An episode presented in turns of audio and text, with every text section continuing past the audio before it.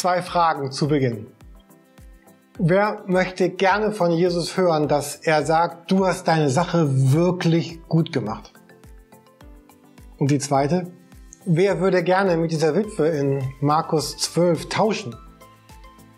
In dem Text spricht Jesus ja super positiv von ihr. Er sagt, sie alle, also alle anderen, haben nur etwas von ihrem Überfluss hineingeworfen. Diese Frau aber, die kaum das Nötigste zum Leben hat, sie hat alles hergegeben, was sie besaß. Ihren ganzen Lebensunterhalt.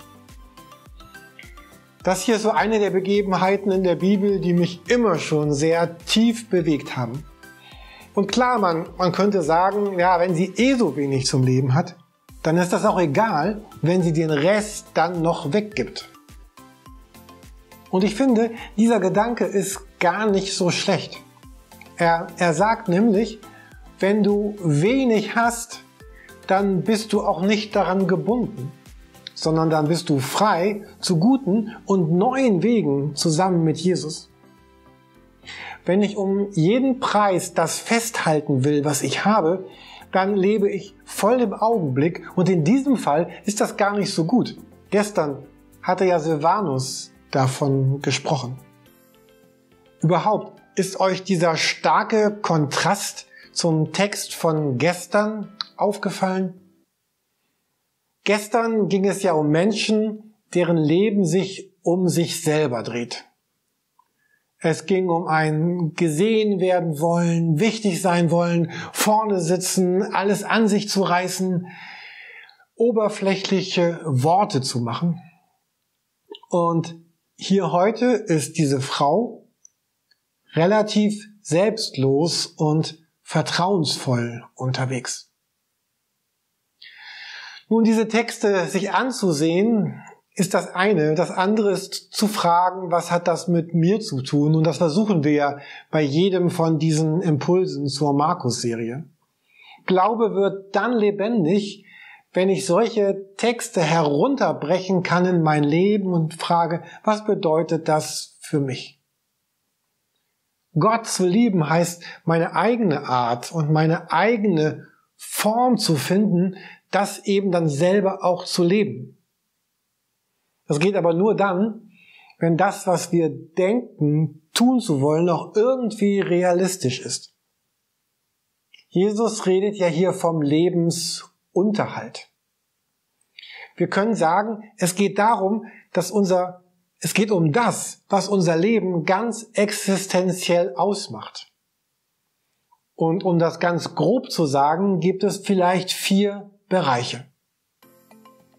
Da ist meine Zeit, da sind meine Mittel, also Geld, Fähigkeiten, meine Kraft und meine Aufmerksamkeit. Und nun kann man so einen Text wie diesen sehr übertrieben auslegen. Man kann sagen, alles für die anderen. Und das geht ja gar nicht, so kann man gar nicht leben. Und weil das so übertrieben ist, sagen wir dann, gut, dann, dann legen wir diesen Text beiseite und lassen es lieber ganz. Das Gegenteil davon klingt natürlich viel attraktiver. Alles für mich. Aber wir merken, das wird uns auch nicht das Glück schenken, nach dem wir uns eigentlich suchen. Und es wird ganz wenig zu tun haben mit der Bestimmung, die Jesus sich für mein Leben ausgedacht hat. Um, mein, um in meinem Leben Freiheit zu erleben, wird sich unser Leben an den beiden oberen Feldern ausrichten müssen. Da ist die eine Seite mich in mein Leben zu investieren.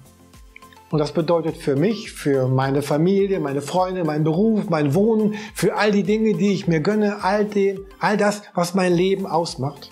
Und gleichzeitig eben auch viel abzugeben.